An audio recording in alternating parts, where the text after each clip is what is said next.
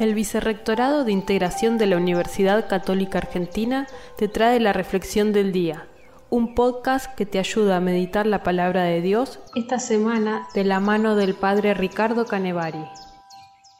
Lunes 14 de noviembre, el Evangelio de San Lucas, capítulo 18, versículos 35 al 43.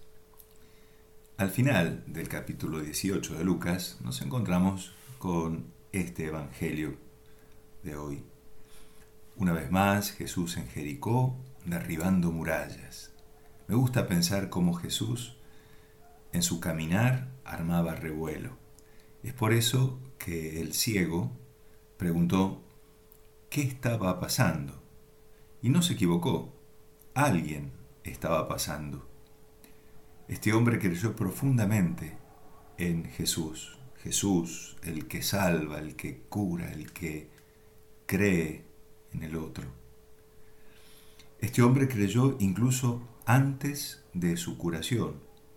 Por eso su fe lo salvó, lo curó, su fe lo rescató.